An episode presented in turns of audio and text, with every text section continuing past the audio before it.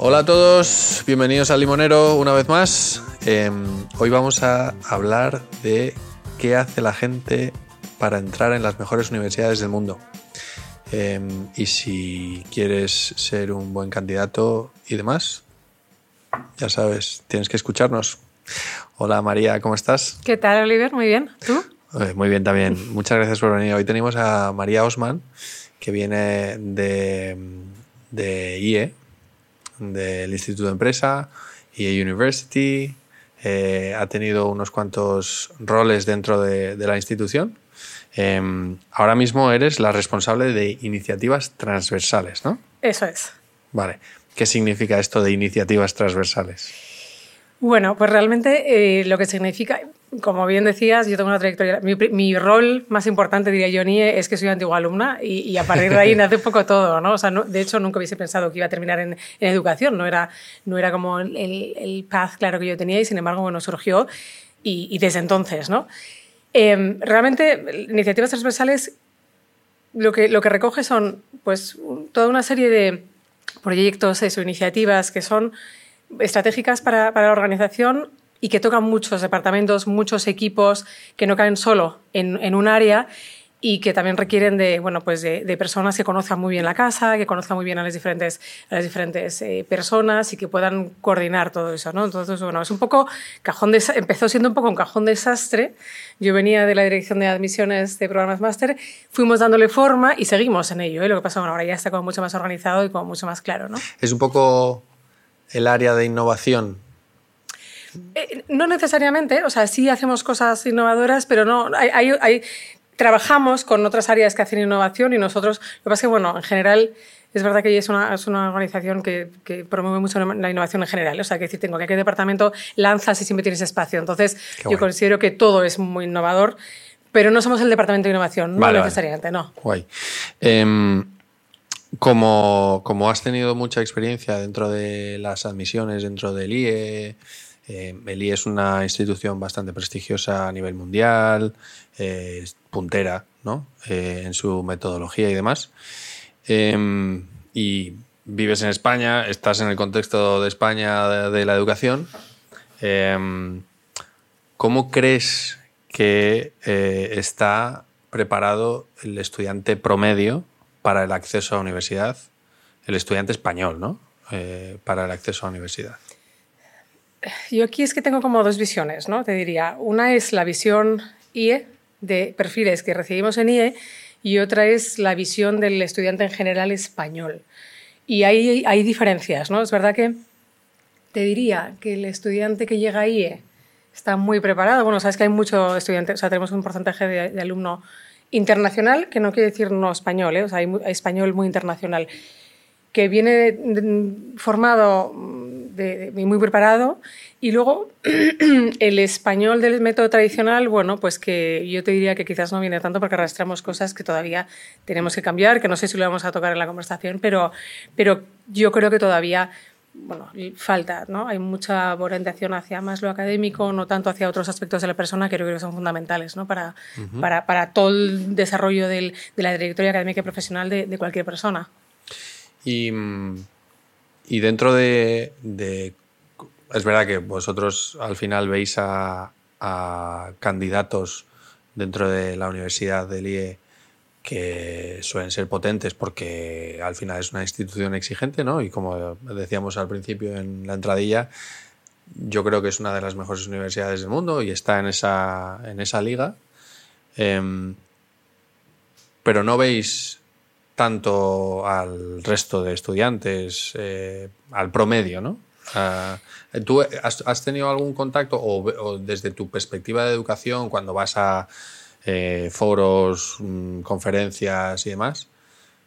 ¿Cómo crees que el español, eh, el chaval, el adolescente que mm. está ahora en segundo de bachillerato y que va a hacer la selectividad en mayo eh, y que en junio o julio tiene que presentarse a sus. postularse a la carrera que quiere? Sí.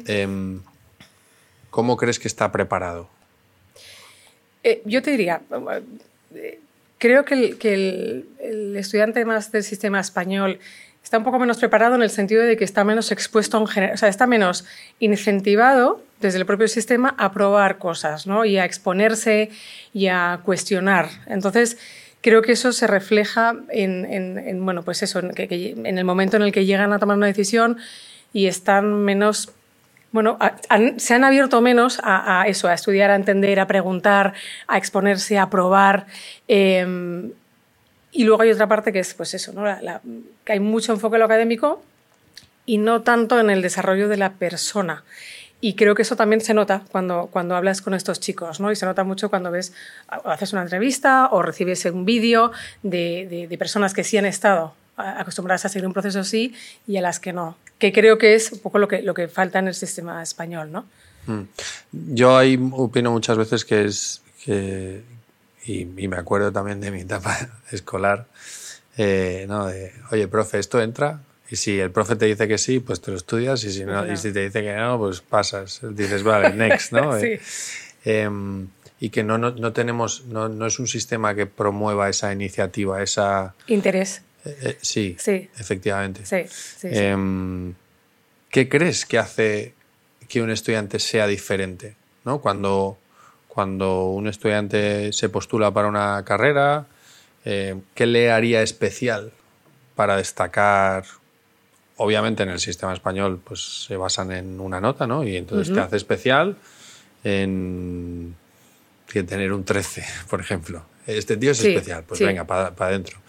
Pero cuando entramos a, valorar candidatos, que, creo que el sistema que se utiliza en el I es eh, bastante distinto al tradicional español,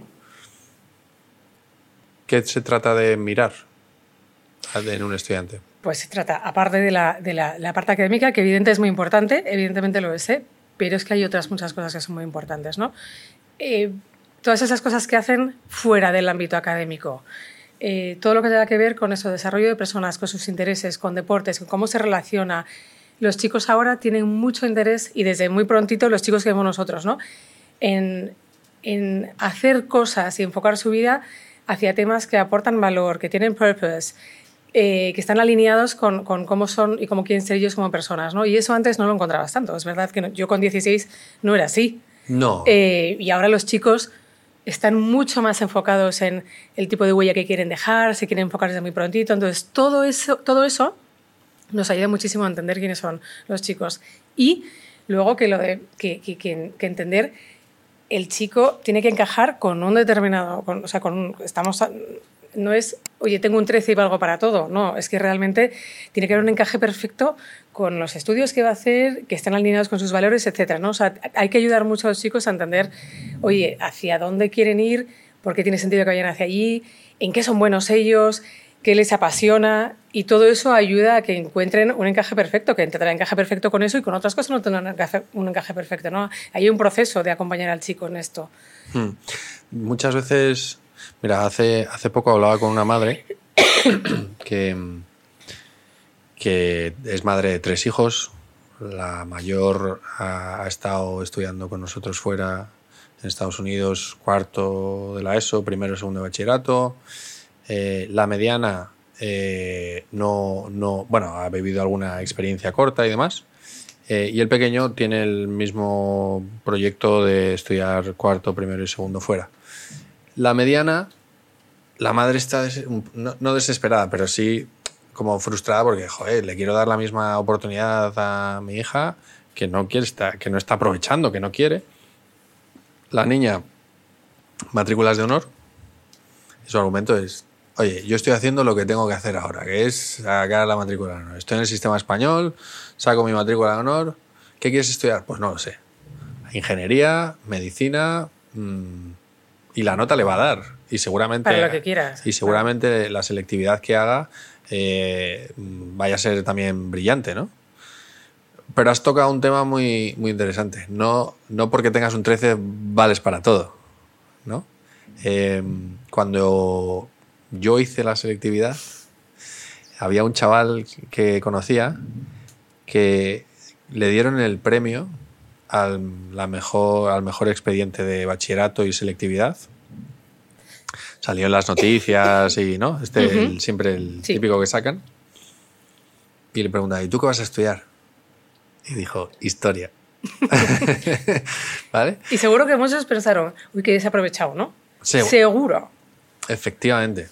Es, yo creo que eso, sobre todo en España, lo pensará el 80% de la gente. Sí. Joder, pero- Sí, Además era un tío brillante que le daba igual, o sea, y, le- y- y tenía muchos intereses en muchas cosas. Pero historia, ¿no? Ostras, y pues era un tío muy curioso. Eh, tocaba tres instrumentos, pero los tocaba no porque les hubiesen dicho sus padres, oye, tienes que tomar, to- to- tocar instrumentos, hablar idiomas, no sé qué, no sé qué, sino porque el tío tenía curiosidad de hacerlo, ¿no? Eh, le encantaba la historia. Eh, veraneábamos juntos en, en- en- en el pueblo eh, y se sabía la historia de- del pueblo, tenía esa curiosidad, ¿no? Eh, y seguramente, es verdad, no, no le siguió la pista, eh, seguramente haya sido un, un- un- o sea un historiador brillante. Caso de éxito, seguro, Exacto, seguramente. Sí. exacto. Sí. Entonces, porque tiene esa pasión. Pero a lo mejor si hubiese estudiado medicina, pues no hubiese Hmm. llegado a lo mejor tan lejos, ¿no? Eh, con esto quiero remarcar lo que, lo que acabas de decir de qué importante es saber para qué sirvo, para qué, qué cosas me gustan, qué, qué me interesa, ¿no? Y me lleva un poco al, al punto que no paramos de leer noticias sobre cómo los estudiantes, los adolescentes están desmotivados, eh, están desmotivados porque no saben qué hacer. Nosotros en, en The Lemon Tree Education hablamos constantemente con, con chavales 15, 16, 17 años que es, bueno, no sé, no sé, ¿qué quieres? No sé, ¿qué te apetece estudiar? No sé, ¿qué, qué te gusta? Sí. No sé. No sé, sí, sí. El sí. otro día hablaba con una chica de 22 años. ¿Qué te hace feliz? No sé. Ostras. Sea, no, no lo critico, pero, pero sí que estamos en el no sé. Tenemos Mm. tantos impactos, ¿no? Sí. Em, entonces, desde tu punto de vista, desde el- tu punto de vista de- y tu experiencia, ¿qué consejo le darías a un adolescente que no sabe qué estudiar? Yo creo que, te lo decía al principio, ¿no? Yo creo que es que hay que explorar. O sea, de verdad que hay que. Lo que pasa es que hay veces que tu entorno personal, profesional, eh, familiar te ayuda, porque vienes de un entorno en el que eso es común, te empujan, te ayudan, te acompañan, te dan todas las posibilidades, y hay personas que no vienen de un entorno así. Y yo insisto mucho, sobre todo, para aquellas personas que no vienen de entornos de este tipo, ¿no? hay que, de alguna manera, acercarse un poquito a personas que sean un poco más similares a, a ti y explorar y probar. O sea, creo que esa es la parte clave que falta, porque eso ayuda muchísimo a los chicos a entender lo que quieren y lo que no quieren, ¿no? Que, que es clave. Y, y- y muchas veces, pues, bueno, pues porque, oye, mira, mm, o mi padre quería, o esto es lo que se ha hecho siempre, o a mí me suenan estas tres carreras, o... y creo que es importante, o sea, yo a los chicos les diría, además hay tanto acceso a tanto, es verdad que hay, hay un overload de cosas, ¿no? Pero, pero tratar de, de- de- de probar contenidos, cosas, experiencias, eh, y, y a partir de ahí ir, bueno, pues, pues limitando un poquito las opciones, ¿no? Yo creo que es súper importante entender que hay muchas cosas ahí fuera, eh, que no todos para todos, que no pasa nada porque lo que hacen casi todos tú no lo hagas y que, y que, y que cada uno encuentra su sitio. O sea, y, y el caso que tú comentabas de la madre con los tres niños. En mi casa somos tres hermanos y hemos hecho cosas completamente diferentes, con las mismas opciones. Mi padre se enfadaba más con unos que con otros. Al final todos salimos bien, o sea, quiero decir, al, al final, y que haciendo cosas completamente diferentes en momentos distintos, eh, cuando él tenía muy claro, de hecho yo soy la que seguí más como el itinerario que tenía mi padre en la cabeza, ¿no? Para nosotros. Pero, pero los otros no, y sin embargo acabamos confluyendo. Quiero decir que al final, pues eso, mi hermano se fue fuera, se fue a, UK, yo no me fui, luego él se volvió antes de tiempo, o sea, ese tipo de cosas pasaron en casa, ¿no? Yo creo que era un proceso, bueno, pues que a mi padre de alguna manera le costó y sin embargo luego entendió que sí funciona, ¿no? Que, que, que las opciones son diferentes para todos y que hay que ayudar a probar.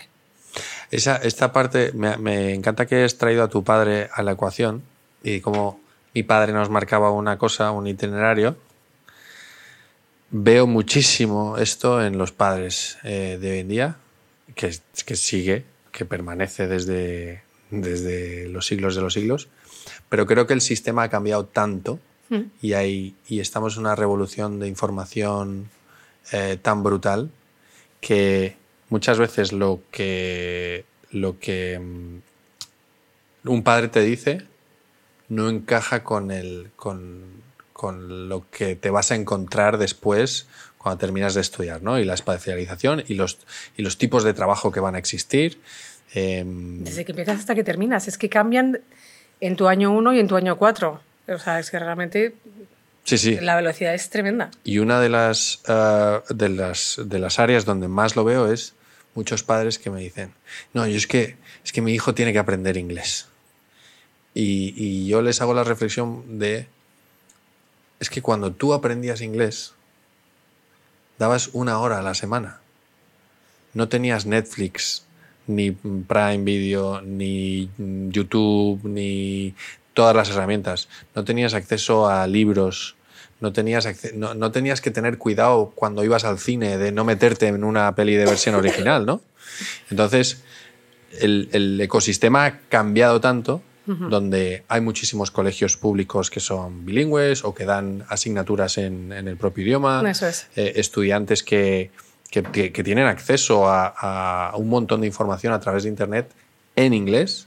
Eh, una sobrina mía habla inglés increíble, pero no es del colegio, es porque ella se ha puesto a leer libros.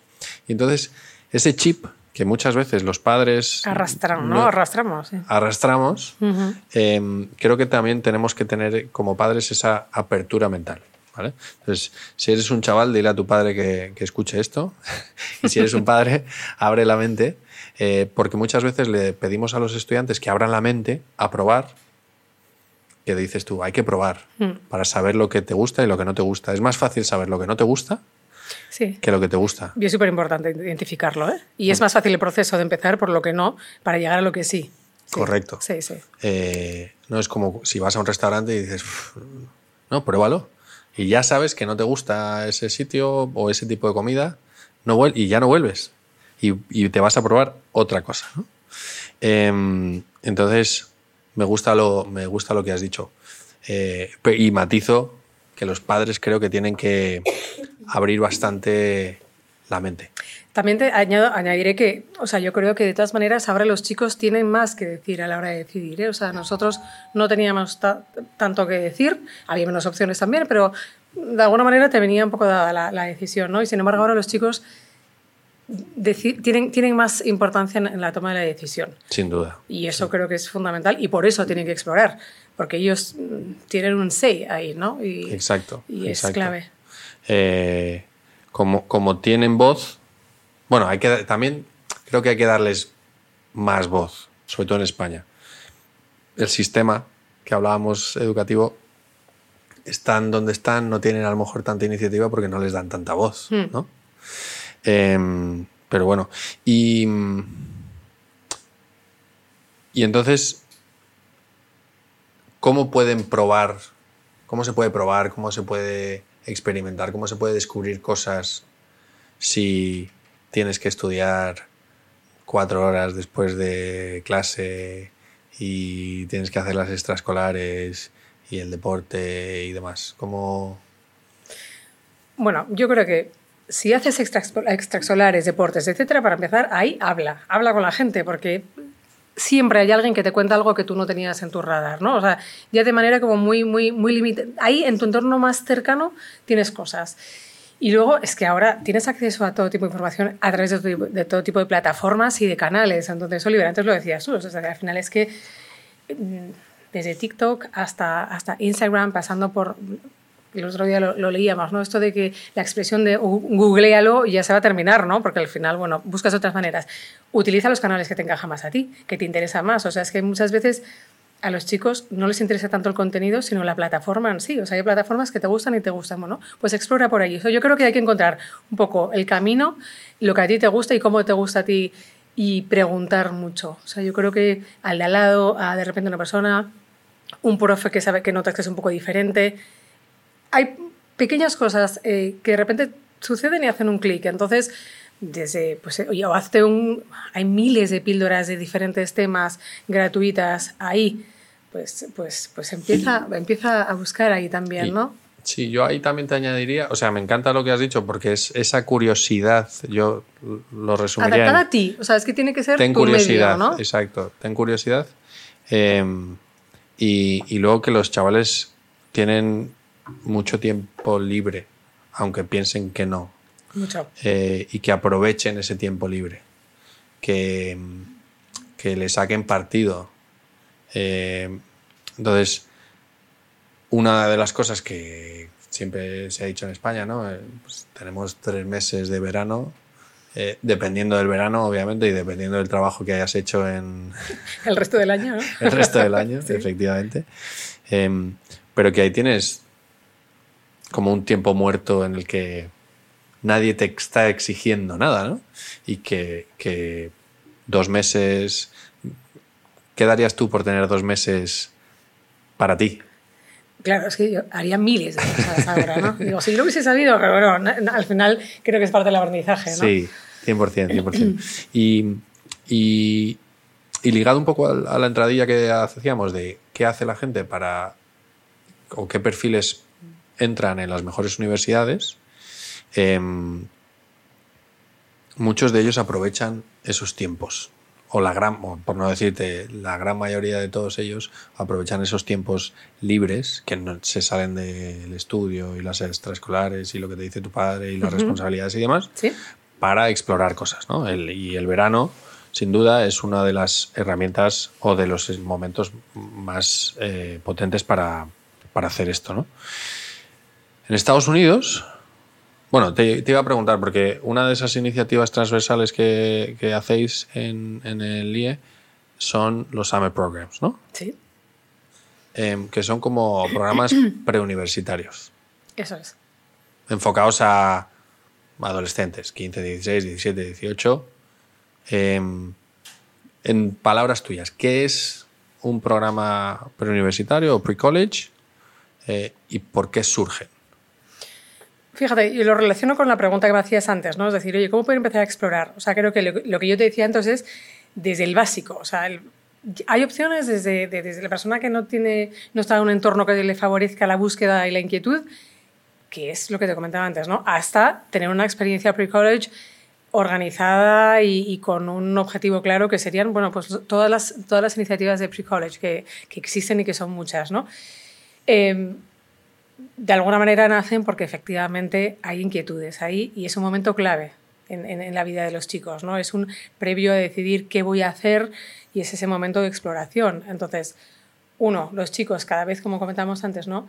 Tienen, tienen más claro y, y empiezan antes a decidir, por lo menos un determinado perfil de chicos, que antes dif- diferenciamos, ¿no? Creo que eso es importante, pero a decidir oye, voy a, voy a ver qué voy a estudiar, quiero probar esto, etc. Entonces, eso está ahí eh, y cada vez aprovecha más el tiempo. Es verdad que los dos meses de, de me voy al pueblo, eh, bueno, pues no es tan común ya, ¿no? Eh, y, y, hay, y porque aprovechar el verano no es... O sea, es ocuparte en cosas que te gustan y te interesan. No es me, meten en clase de, me meto en clase de algo, que era un poco lo que se entendía antiguamente. ¿no? Sí. no tiene nada que ver con eso. Entonces, realmente es que yo digo, o sea, si a mí me hubiesen dicho, vete a este programa de verano, os he dicho, pero ¿me lo dices en serio? O sea, Sí, si te vas gusta. como una loca, o sea, Si te gusta la montaña, pues métete a hacer cosas de montaña. Si te gusta el ganchillo, haz cosas de ganchillo. eso es. Y si te gustan las matemáticas, vete a un programa de matemáticas. Un bootcamp de estos chulísimo, viendo cosas que no, no ves normalmente durante el año, en fin.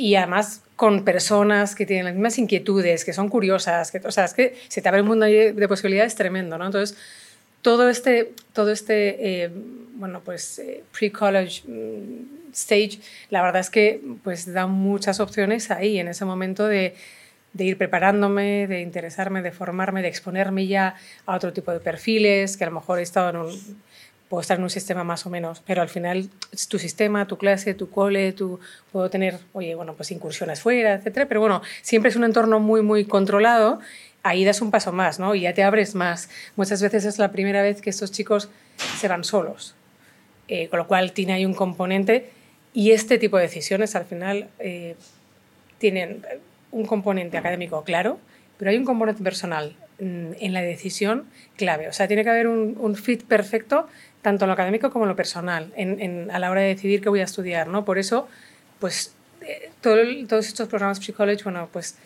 te brindan todas esas opciones, ¿no? Hay una parte académica muy potente combinada con una extracurricular que es, pues, que, es que es una chulada, la verdad, y además te permite, pues eso, conocer a personas de, todo el mundo, que es algo que nos dicen siempre los chicos, ¿no? Es que yo me encanta conocer gente nueva, estar expuesto a situaciones, a resolver, toda la parte de soft skills y de crecimiento como persona, todo eso es lo que te dan los programas Psychology, ¿no? Sí, y fíjate que, no sé, no, no, tengo el porcentaje exacto, ¿no? Pero la gran mayoría de los estudiantes que entrevistamos para ayudarles a vivir experiencias fuera, te dicen, cuando les preguntas, ¿por qué quieres hacer esto? Porque quiero conocer a gente distinta y vivir nuevas experiencias. Siempre. Eso te lo dicen al 100%. Todo. Entonces, Todos. Entonces dices, joder, ¿y por qué no, y por qué no aprovechar? ¿Sabes? Me tengo que ir a la otra punta del mundo eh, eh, a, a, vivir experiencias. El otro día hablaba con una persona de Ceuta y le decía, pues yo, es que a lo mejor tu hijo lo que necesita es irse a Vigo o a Barcelona que va a ser una experiencia muy distinta a lo que tiene en Ceuta. Entonces le va a abrir la mente, le va porque es espacios a lo mejor más grandes, con gente de otros sitios. Pero si estas experiencias eh, preuniversitarias, pre-college, son tan chulas y tan buenas y tan estupendas, em, ¿cómo puede ser que realmente la oferta que existe la gran mayoría de las opciones estén en Estados Unidos, en Reino Unido. O sea, ¿por qué no se está haciendo más de este tipo de cosas en España? Bueno, a ver, los, los estilos tradicionales están y nacen allí, o sea, culturalmente, es que hay un componente cultural, ¿no? Claro, en España no se iba nadie, o sea, piénsalo. Entonces, realmente siguen existiendo y son grandes destinos, pero efectivamente hay otras muchas opciones ahora, ¿no? Y ser internacional no es no eres más internacional por irte más lejos. O sea, yo creo que al final... Me encanta. Realmente, y yo de hecho hablo de muchos perfiles españoles que son internacionales. O sea, para mí internacional no es extranjero. O sea, internacional quiere decir otras muchas cosas, ¿no? entonces, afortunadamente, hay muchas más opciones ahora, ¿no? O sea, de lo que se trata. Y de hecho, muchas veces te vas a un programa americano y eso no es internacional, es muy americano, punto. O sea, y es mucho más internacional un programa que te haces en Europa depende de cómo se ha diseñado y cuál es la composición de la clase. Entonces, ahora hay muchas más opciones.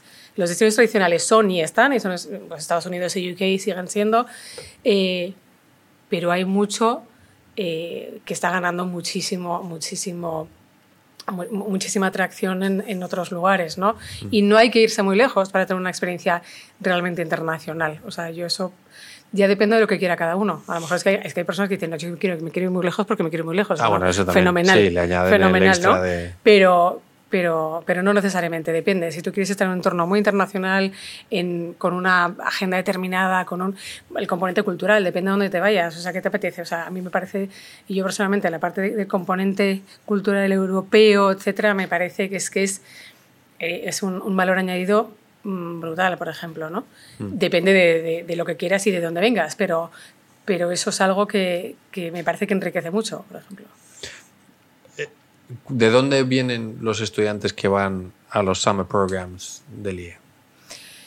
Pues yo diría que un 75% no son españoles y vienen de todas partes del mundo. O sea, realmente de todas las partes, de todos los continentes tenemos alumnos y hay un 25% que son españoles Em, pero siempre con una perspectiva muy internacional, ¿no? Porque es lo que eh, buscan. Eh, esos números a mí me hacen explotar la cabeza, porque dices, o sea, ¿por qué me tengo que ir? Eh, dices, ese 75% de personas que vienen de todo el mundo, vienen de Asia, vienen de África, vienen de Latinoamérica, vienen de Estados Unidos, de Europa, se marcan miles de kilómetros en avión para venir a vivir una experiencia a Madrid y ¿por qué no hay más españoles que lo tienen a la vuelta de la esquina, que es, sales de esa burbuja del programa donde la gente, si tienes algún problema, vas a hablar en español porque te entienden, eh, la comida es la que hay en España, los horarios, eh, todas esas cosas que, que te van a hacer una experiencia a lo mejor más cómoda de primeras, que no va a ser un tanto un shock, que también ese shock te puede venir muy bien si te vas a otro lado, eh, pero me explota la cabeza como no hay más gente haciendo esto, porque realmente yo creo que es muy potente, ¿no? Hmm. Lo es, o sea, pero eso lo sabes tú mejor que yo, realmente, o sea, vosotros estáis ahí justo, ¿no? En España todavía arrastramos mucho ese sistema tradicional que no expone que no, y que no, quizás no siente tan necesario esto. Entonces, ahí yo creo que hay que meter un acelerón, porque, porque el día que, que todo el mundo se dé cuenta de lo, de lo que aportan este tipo de programas y este tipo de experiencias, de repente va a haber un, una explosión, es que tiene que haberla, porque, porque al final es lo que ayuda a los chicos a, pues eso, a todo lo que venimos hablando en, en la entrevista. Y cuando ¿no? hablas con gente, con profesores, con directores de colegio, con, con otras universidades, ¿qué, qué, qué opinan de todas estas cosas? Bueno, pues a, ver, la verdad es que se, que se quedan muy sorprendidos. Muchos, fíjate, vienen porque de repente un alumno suyo ha hecho algo, ¿no? De repente dicen, oye... Y lo descubren por el alumno. Muchas veces sucede, sí. Y entonces dicen, oye, ¿y esto? Otras veces no, otras veces los propios colegios ya recomiendan porque han tenido alumnos, porque saben, ¿no? Entonces, eh, sí, pero la gente dice, pero esto, esto me, me ha pasado alguna vez, ¿no? Pero esto, ¿en qué, ¿en qué consiste? ¿Pero esto qué les da a los chicos, no? Pero eso es, pero eso es para allá, para mayores, ¿no? Hay de todo, ¿no? Y al final, y efectivamente hay summer programs para chicos más de 16, Sí. 17, o hay pues para Sí. chicos de 18 a 22, o sea, tienes un poco, pero sí, dice, pero esto, y esto, y esto en Madrid. Y dices, bueno, pues sí, sí, sí, esto en Madrid, pero ¿y de dónde? ¿Y cómo conseguís gente? Bueno, pues, pues... ¿No, no te has encontrado con ninguno que te haya dicho, no, pero esto ya para cuando termine la carrera, mi hijo? Sí, o, sí, claro, que haga un máster, ¿no? Claro que esto también, esto es muy, también muy tradicional. Pero sí, te encuentras a gente que no sabe lo que es, y, pero cada vez más sí te encuentras a gente que, sí, ¿no? O sea, lo que, lo que yo creo que depende un poco de a quién estás dirigiéndote, de nuevo, ¿no? Pero insisto, cada vez más en España mm, se conoce más y se entiende mejor qué es lo que aporta un programa de este tipo a chicos y a padres, ¿no? Porque además satisfaces necesidades de los chicos de quiero mm, hacer, conocer gente nueva, diferente, exponerme a mm, conocer, Que tengan las mismas inquietudes que yo. claro, que sean, pues eso, muy parecidos a mí, que, que, que abiertos tal y que además me permite explorar topics, que esa es otra, ¿no? O sea, áreas de conocimiento, imagina. Oye, pues no, mi padre me dice, pues que a mí no me quiero quedar con la espinita de no haber probado, o sea, antes de tomar la decisión quiero saber, entonces exploro ahí y ya o decido que no, o digo, oye, no, que esto es serio, que esto me está interesando, ¿no? Em, y esa es otra parte muy importante, es decir, la parte de contenido, de topics, componente académico, latest trends en cosas, y eso les permite también eh, volver a casa y decir, oye, mm, sin grandes riesgos, porque claro, una cosa es, oye, me, me he metido en el, en, el, en el track de, imagínate, no sé, de... de, de, Sí, me he puesto a estudiar Politics medicina. and Law International Bueno. Relations, y, y lo pruebo dos semanas y vuelvo digo, oye, esto me está interesando, voy a explorar un poco más que decidir que voy a hacer esto en la universidad. Entonces, te permite también probar sin arriesgar demasiado, que yo creo que también es una cosa muy interesante. Fíjate, probar sin arriesgar demasiado. Em, sí, ¿cuál es el coste, no? De me, estoy dos semanitas o tres semanitas en esto, descubro si me gusta o no, que además lo estoy haciendo en verano, que no me afecta tanto mi experiencia o mi camino educativo. Em, entonces no, no te estás exponiendo, no te estás arriesgando tanto. Eso es... eh, Sumas, es que estás sumando realmente, o sea, no estás quitando de ningún lado, Mm. estás enriqueciendo en un tiempo que tú tienes libre y que te ayuda a estar más informado, a tomar mejor la decisión y poder tener una conversación más completa con tus padres. O sea, es que de verdad que mientras crezco como persona, porque luego hay una parte personal y te me lo paso pipa, que también es importantísima, ¿no? En ese tipo de programas. Pero es que es buscar ese equilibrio entre lo académico, la exploración y la parte de los padres que es en un entorno seguro, que es importantísima también. Fíjate, porque yo miro España y, y dices, vale, el verano. Tradicionalmente mucha gente ha- dice, el verano hay que aprovecharlo, ¿no? Eh, o tómate las vacaciones que mm, te las curra durante el curso. Pero aún así, aunque te lo hayas currado durante el curso, te voy a mandar fuera para que aprendas inglés o para que mejores inglés. Y solo lo enfocan en esto, ¿no? Y cuando llegas a los 15, 16 años, tú ya le dices a tu padre, peínate, que me parece fantástico lo que me dices, o le intentas colar un mm, me voy a Malta eh, a aprender inglés, Hmm. eh, que es como tengo unas horitas por la mañana y luego cachondeo. Em, yo soy muy de la idea de aprovecha tu tiempo eh, y, y es verdad que te puedes aprovechar divirtiéndote y demás, pero aprovecha y gánale la, la partida a todos los que vienen paralelamente a ti. Y este tipo de programas veo como que satisfacen a lo mejor la necesidad del padre Y la del hijo, efectivamente. y la del hijo. Claro, es que es, es que es justo lo que yo te decía. O sea, justo el chico quiere conocer, salir, gente nueva, pasármelo bien. Hay un componente académico que también de exploración que le interesa, pero que le interesa al padre también. O sea, hay un programa académico serio y en un entorno seguro. Entonces, es, realmente es un win-win, ¿no? Al final es algo que está muy pensado para ese momento en el que tanto el padre como el hijo tienen mucho que decir en esa decisión. Hay, eh, a mí me sorprende que todavía haya mucha gente que no conoce este tipo de, de programas y por eso también me parecía muy interesante hablar contigo, porque cuando le hablas a una familia de, oye, ah, puedo hacer un, un programa de dos semanas de biomedicina o de liderazgo o de emprendimiento o de eSports o de lo que sea, ¿no? Sí, sí. Hay un, un abanico tan amplio de cosas que, que dicen, ostras, y a con profesores universitarios y, y con un enfoque práctico y, y demás, creo que es un- una apertura tan potente para el chaval que, que yo se lo recomendaría a todos. Y, Eh, y hay otra parte, Oliver, ¿eh? y es que te permite además conocer y de verdad tener una experiencia de cómo sería estudiar en esa universidad en concreto, que es un punto más. O sea, si al final tú ya tienes un poquito ya más enfocado el tema, dices, oye, voy a probar, ¿no? O sea, y voy a probar, porque al final eso es un reflejo de cómo serían tus clases, tus compañeros, tus profesores a lo largo de los, de los años de, tu- de tus estudios universitarios. Entonces, si incluso estás más avanzado, te, sigue, te sigue eh, siendo muy útil en la decisión. En esta línea, creo que las universidades deberían usar este método para esto que has dicho eh, y conseguirían, creo, también de manera utópica a lo mejor lo estoy diciendo, que hubiese mayor tasa de éxito en gente que acaba las carreras, gente que no se cambia de carrera y que al final eh, accedes al mercado laboral más rápido, que creo que es también muy interesante por lo rápido que va todo. Si te tiras siete años en la universidad porque has ido saltando de una carrera a otra, eh, porque no sabías si te gustaba o no, al final estás a medias y dices, bueno, pues ya que he empezado lo termino, aunque no me fascine.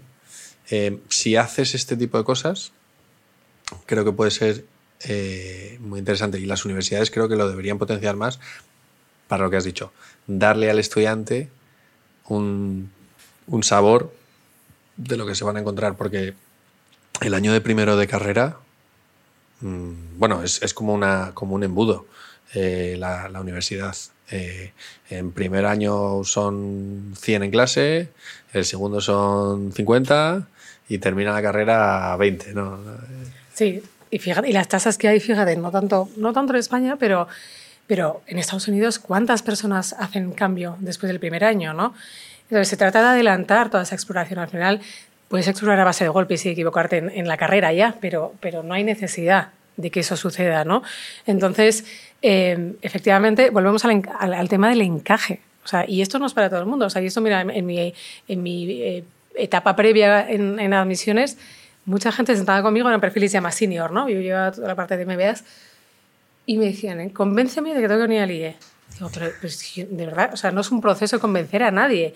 Es que el propio proceso de investigación, de hablar de lo que te identificas conmigo, que estás hablando conmigo, con un antiguo alumno, todo ese proceso te va llevando. Y llega un momento que dices, es que este es mi sitio. Por un montón de razones por un montón de sentimientos y de cosas que yo, que yo tengo dentro que sé que encajan, ¿no? No se trata de convencer a nadie, es que es un error tremendo y sería un error eh, para ti y para mí. O sea, realmente yo, y yo me he encontrado con, casos de, decir, es que no es, no, este no es el lugar, o no es el momento, o no es ahora, o no es este tipo de programa que tienes en la cabeza, sería una píldora mucho más concreta en ese momento y más adelante planteado. O sea que realmente volvemos al tema del encaje. Entonces, todo lo que se trabaje antes garantiza mucho más el éxito, ¿no? Sin duda. Esa parte del autoconocimiento, de saber lo que uno quiere, es para mí es el paso previo de todo, que es una de las cosas que yo suelo siempre preguntar, que es, vale, vienes aquí, te quieres que tu hijo se vaya fuera, tu hijo, tu hijo se quiere ir, quiere vivir esta experiencia, ¿por qué quiere vivirla? ¿No? ¿Qué objetivo hay detrás de todo esto? No lo sé. Pues cuando lo sepas hablamos. Eh, porque yo te puedo recomendar 80.000 historias, pero al final eres tú el que las vas a vivir y el que les vas a sacar el jugo. Si no lo sabes, pues no le vas a sacar el jugo. Eh, muy guay eh, esto que estamos, que estamos hablando. ¿A qué quieres hacerte un summer program ahora, Oliver? yo te digo, me encantaría pegarme unos veranos haciendo summer programs eh, o pegarme la vida haciendo programas de, de, todo. muchas veces pienso en, ostras, si yo tuviese 15 años, em, ¿qué haría? Con todo lo que conozco, esto también es verdad. Con todo lo que conozco, los colegios que existen, eh, las becas que existen, las oportunidades que existen. Sí. Em, incluso, ¿qué habría hecho en todo este camino de aprovechar con la tecnología que hay hoy en día, con la información que hay hoy en día, con los recursos que hay hoy en día, eh, para ser un 10x la versión que soy, ¿no? Em, con esto no quiero decir, estoy orgulloso de quién soy y gracias a lo que he vivido soy quien soy también, ¿no? Entonces no hay que olvidarse eso. Em, pero bueno, ¿cómo? Y esta es una pregunta que solemos, eh, que hacemos a todos nuestros invitados, em, que en tu caso creo que puedes añadir mucho, que es que va muy hilado con, con, esa educación experiencial que se hacen en los summer programs, con esa búsqueda de sentido, con ese... ¿no? ¿Cómo crees que va a ser la educación de los hijos de tus hijos?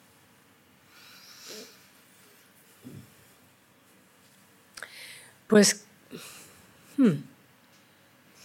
Esta, esta, era sorpresa. Esta era sorpresa, sí. fíjate que yo creo que estamos en un momento de impacto mm, total desorganizado. Yo siento que hay un poco de... Se han abierto las compuertas y es como impacto de todo tipo a, todas horas por todas partes. Evidentemente eso es imparable. De alguna manera creo que es, bueno, pues que habrá un momento en el que eso se organice. Eh, hay mucho más acceso, pero se volverá a organizar. Y creo que claramente eh, el, estudiante eh, lo que va a ser eh, valorado es como persona, como persona desde todas sus facetas. Creo que ahora mismo se, hace en algunos, en, en algunos casos, en otros no, en algunas culturas, en otras no.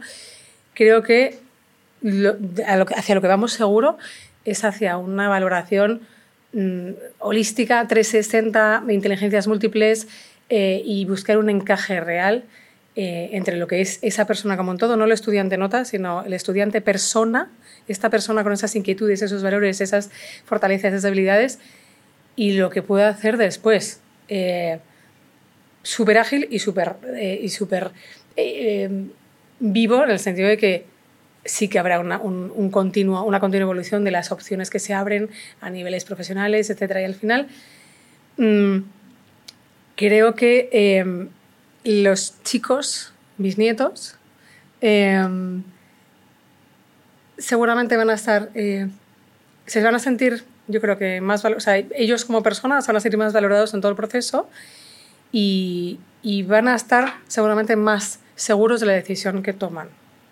Yo creo que eso, ese proceso nos va a llevar allí. Los padres siempre seguiremos siendo padres, etcétera, pero el proceso va a cambiar. Y el estudiante no es solo estudiante hijo de ellos, no. Va a ser una persona, va a ser el centro de todo, ese, de todo ese proceso y ese viaje, que yo creo que a día de hoy todavía no lo es tanto. La humanización, entonces. Bueno, la, sí, o sea, el, el entender al estudiante como una persona con todo lo que es la persona, no solo la parte académica. eh, hay toda una parte de, Sí, sí, sí. de, de- de- de- de skills y de aspectos personales eh, que no están tan presentes todavía, yo creo. Sobre todo en el sistema español. Sobre todo. Eh, pues María, muchísimas gracias eh, por venir, por tu tiempo, por A vosotros, compartir tus por invitarme. ideas. Eh, y nada, si os ha gustado, ya sabéis, darle al like. Y encantados de, de hablar, o sea, realmente esto va de preguntar muchísimo y nosotros estamos felices de, de- de hablar con, con- con quien sea y cuantas veces lo necesite porque de eso va todo esto, ¿no? Así que nada, encantados también y muchas gracias por, nada, por invitarme y por tener esta charla. Me encanta lo que ha dicho. Preguntad. El Siempre, no, yo soy muy preguntona, ¿eh? El no ya lo tienes. Hay que preguntar. Hay que Pregunta, preguntar. pregunta, pregunta, pregunta, pregunta. Y por unos hijos mucho más. Exacto. Gracias. Hasta luego. Chao.